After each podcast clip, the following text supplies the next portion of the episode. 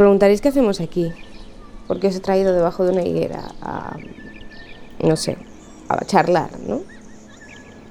Quería contaros una historia sobre una higuera.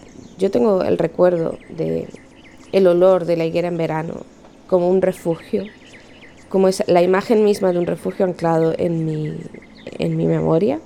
Cuando éramos pequeñas íbamos al, al huerto del tío Fermín y nos metíamos en su pilón y luego salíamos a merendar tomates recién arrancados de la mata y, y nos sentábamos bajo aquella higuera que tenía allí, que, que tenía aquel olor inconfundible y aquella sombra tan poderosa, ese olor a el viento y el sol atravesando las hojas de la higuera, el olor de los higos que estaban ya a punto de ser arrancados, de ser, de ser cosechados.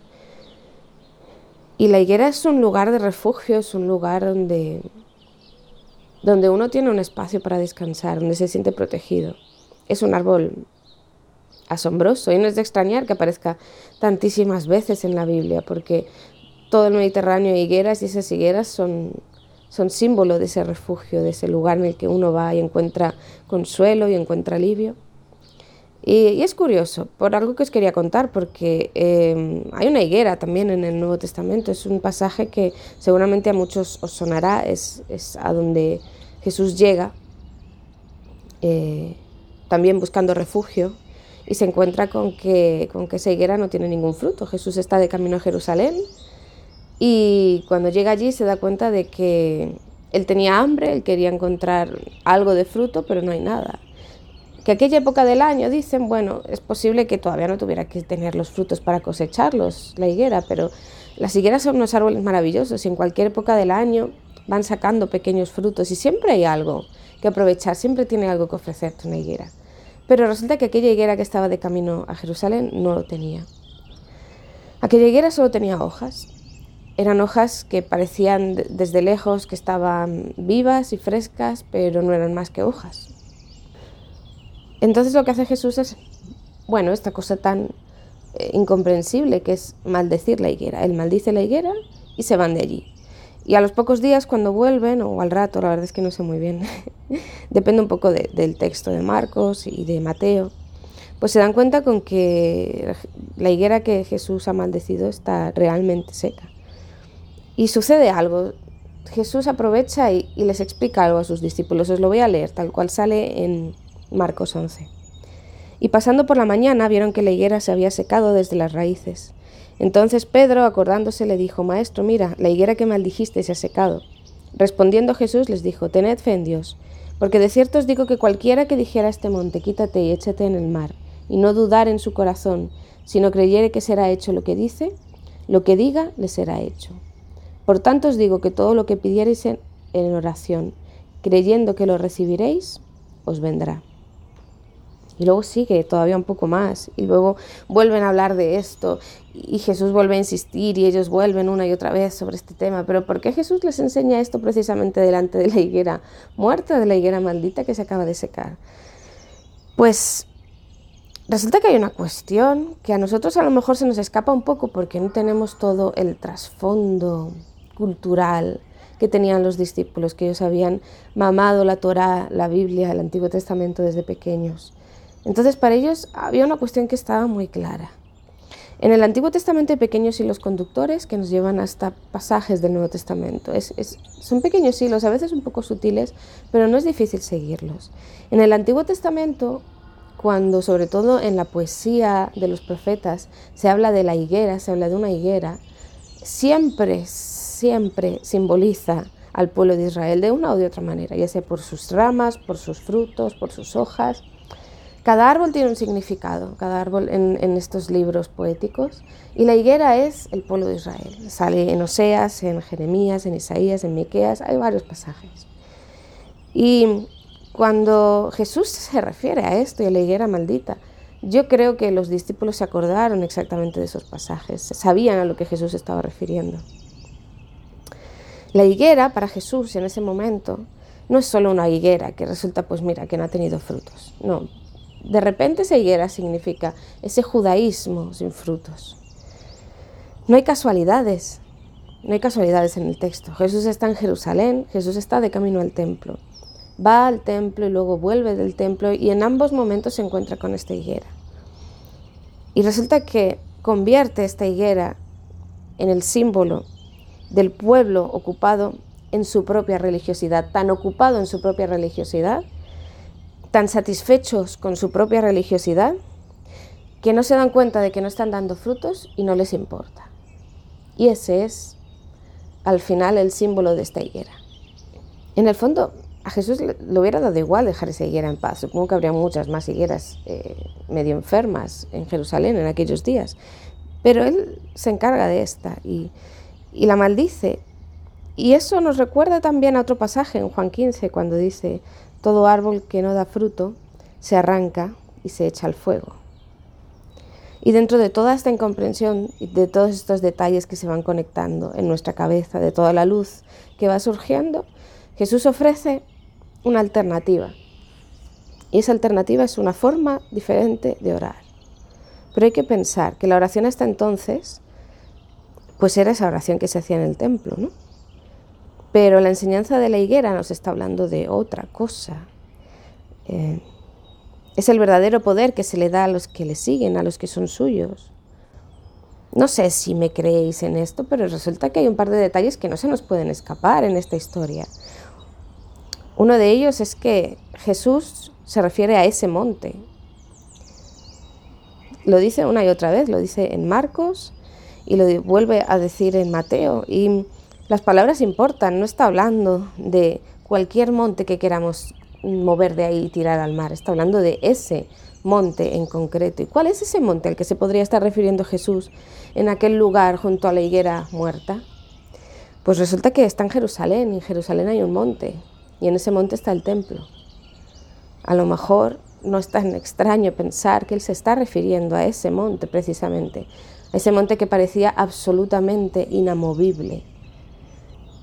Sé que esta enseñanza tiene muchas capas y no digo que esta sea la única interpretación, yo creo que también tiene mucho que ver eh, y tiene mucho que decir esa enseñanza de eh, tenemos que creer en el poder que se nos otorga cuando oramos pero tenemos que fijarnos en cuándo fue dicho y en dónde fue dicho. Y no podemos ignorar esos detalles. ¿Y si el monte que tenemos autoridad para mover en oración resulta que es el monte del templo? ¿Y si el monte al que se estaba refiriendo Jesús a los discípulos era precisamente ese? No es necesariamente cualquier monte que se nos antoje o cualquier monte que necesitemos que se mueva, ni cualquier imposibilidad. Se está refiriendo, yo creo, a algo muy concreto. Es posible que esta enseñanza vaya más allá de lo que siempre hemos creído o hemos pensado. La verdad es que llevo muchos días dándole vueltas a esta idea y no se me va de la cabeza. ¿eh?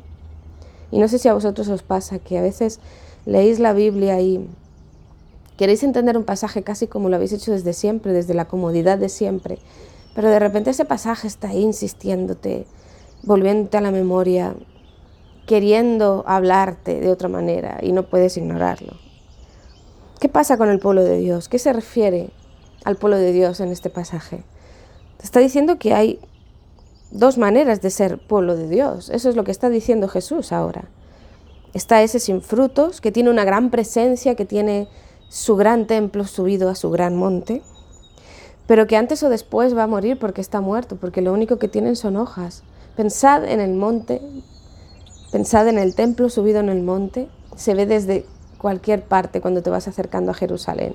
Es como esa higuera que desde lejos tiene hojas y parece que está viva, pero cuando te acercas te das cuenta con que, o sea, te das cuenta de que no tiene frutos.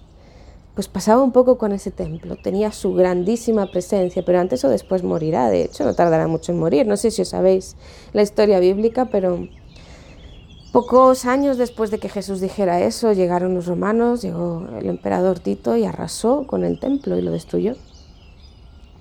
Pasó un poco igual que con esa higuera. Estaba ahí, pero en cualquier momento iba a venir cualquiera y se le iba a llevar porque ya no servía para nada. Pero luego está la enseñanza de la oración sobre la que pivota la realidad de este nuevo pueblo de Dios, que es el antiguo, que es el que debería haber sido, pero no es que es el que debería significar la verdadera higuera que da frutos, en el Antiguo Testamento. Y resulta que a este pueblo se le está dando el poder para mover montes, se le está dando el poder para transformar la realidad. Yo no puedo evitar hacer la comparación y me vais a perdonar si esto ya parece demasiado, pero hoy también seguimos enfrascados en ser un poco esa higuera vistosa y llamativa, pero ¿dónde están los frutos? Yo creo que otoño tras otoño la única cosecha que estamos dando son hojas. Y nos da la sensación de que estamos muy ocupados en esto, de que estamos muy vivos. Sé que es duro de admitir, pero necesitaba hacer este podcast y necesitaba hablar con vosotros bajo esta higuera y también ya escucharéis, habrá otra gente a la que vamos a invitar a hablar bajo esta higuera, porque necesitaba hacerme esta pregunta. ¿Por qué a veces pertenecer a la iglesia nos impide pertenecer a Jesús? Y estoy hablando de estos dos pueblos a los que Jesús está refiriendo, al gran pueblo opulento del templo y al pueblo que es pequeño, es humilde, parece que tiene poca cosa, pero que, al que se le ha concedido el poder para transformar la realidad. Lo que quiero hacer en esta primera temporada, que son eh, ocho podcasts que os ofrezco con, con la libertad de que lo escuchéis y con la esperanza de que lo disfrutéis, pues es un poco sentarnos, eso nada más, sentarnos a charlar, como quien se sienta en la cocina de su casa, como quien se sienta bajo la higuera y tomar algo. Esto es teología en ropa de andar por casa y, no es nada, eh, no sé. No quiero convencer a nadie, solo quiero proponer ideas. Quiero que hablemos de la fe de cada día y de los desafíos que realmente funcionan y ver si podemos comprender que podemos dejar de ser lo que hemos sido durante mucho tiempo, esa clase de cristianismo del espectáculo, de ese, ese, nuestra fe se ha convertido en ese aislamiento diario, ese aislamiento cotidiano y una pequeñísima dosis semanal de, fe y de, y de, vida espiritual. Nos hemos, nos hemos conformado con la observación pasiva de la fe de los demás, pensando que nos podía afectar a nosotros de alguna manera, y hemos descuidado nuestra propia espiritualidad. Cuando nos sentimos insatisfechos con esto y clamamos por esa irreverencia, ese, atrevimiento que hay cuando lees la Biblia, a veces nos chocamos contra un muro y no sabemos muy bien por qué. No entendemos qué está pasando, ¿no? Pero hace mucho, hace mucho que en el cristianismo que solemos vivir faltan buenas noticias.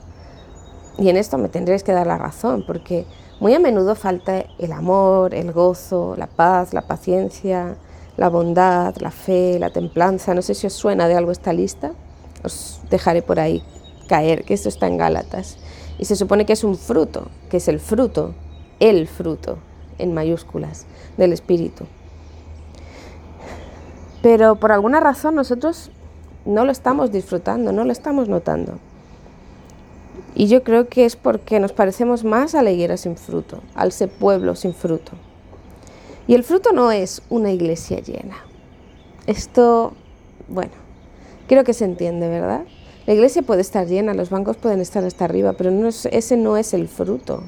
Es de ahí de donde tiene que salir el fruto. La higuera tiene que estar llena de hojas, tiene que estar llena de ramas para que pueda dar frutos, ¿no?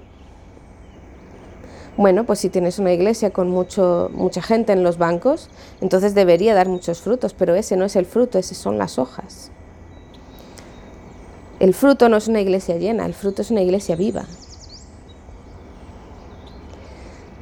No sé si a vosotros os pasa, pero yo conozco mucha gente y conozco cada vez más gente que vive constantemente en esa disonancia interna que nos está haciendo daño, que sabe que la fe real en el Evangelio es una cosa, pero no se conecta con lo que están viviendo. Y yo sencillamente pues quería hablar un poco de esto en este podcast. Y supongo que a vosotros también os llama la atención, ¿no? El hecho de que esta enseñanza sobre la higuera que no da frutos esté conectada directamente con la oración. Pero posiblemente tiene mucho más sentido del que pensamos. Yo no voy a decir que lo he resuelto del todo. Para mí este es uno de esos grandes pasajes del Evangelio, de la Biblia, que dices, ay, a veces no sé, no sé a qué te refieres. Pero esta vez me ha dicho algo y quería compartirlo. Em, si volvemos al sitio en el que Jesús está diciendo esto, frente al gran monte del templo, y de repente da una enseñanza brutal sobre la oración, podemos ver dos tipos diferentes de oración. Eh, porque en aquel templo se oraba, sin duda, ¿no? Pero Jesús está pidiendo que salgas del templo, que bajes de ahí, que te vayas al lado de la higuera, al camino, a orar. La oración en el templo, a ver si os suena todo esto de algo, ¿vale? Se hacía para llamar la atención era pública y se hacía para que otros te vieran, para que otros te, oyeran y para que la gente entendiera que tú tenías esa apariencia de devoción, que, que tenías realmente algo, pero era para que los demás se dieran cuenta de eso. Pensad ahora y empezad a pensar en todo el resto de ocasiones en los evangelios en los que Jesús se refiere a cómo tenemos que orar. Pensad en Mateo 5, justo antes del Padre Nuestro, da unas instrucciones muy precisas y se está refiriendo precisamente a esto.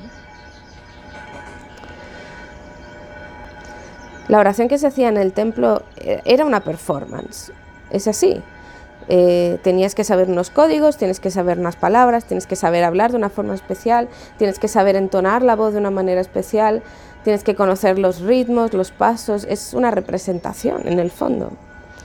Es una lista de peticiones, una manera de intentar manipular o convencer a Dios. Quizás manipular no suena un poquito exagerado, pero sí oramos y sí hemos orado durante mucho tiempo intentando convencer a Dios para que nos haga caso, para que nos conceda lo que le pedimos. ¿Y qué tenemos? ¿Qué tenemos para ofrecerle a cambio? ¿Qué tenemos para convencerle de que nos haga caso? En realidad no tenemos nada más que nuestros actos, al igual que los judíos de aquel entonces. Solo tenemos nuestra, nuestra disciplina, nuestra moral, nuestras buenas acciones, y es lo que le acabamos ofreciendo a Dios como un sacrificio.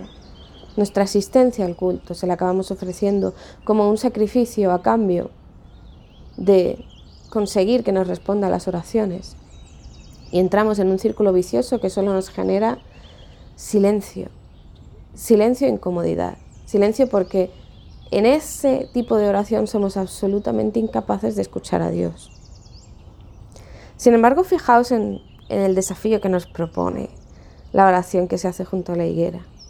Es tremendamente simple. De hecho, no, no tienes que seguir ningún código. Cuando Jesús lo dice, eh, solamente da, dice, te pone un ejemplo, te dice, eh, tienes que decir a este monte, quítate y échate al mar.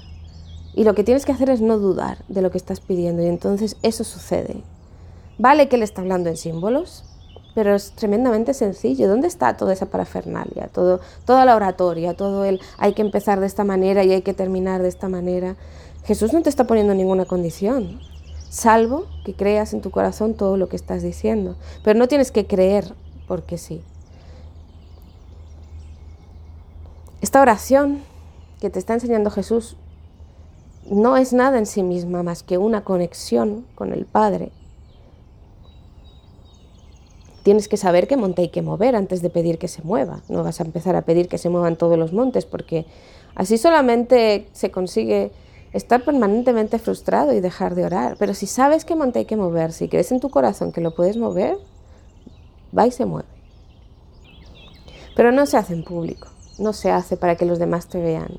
Acordaos de lo que te enseña en Mateo 5, se hace en privado, porque ahí es donde surgen las relaciones, en privado, en la conversación, en el sentarse a hablar.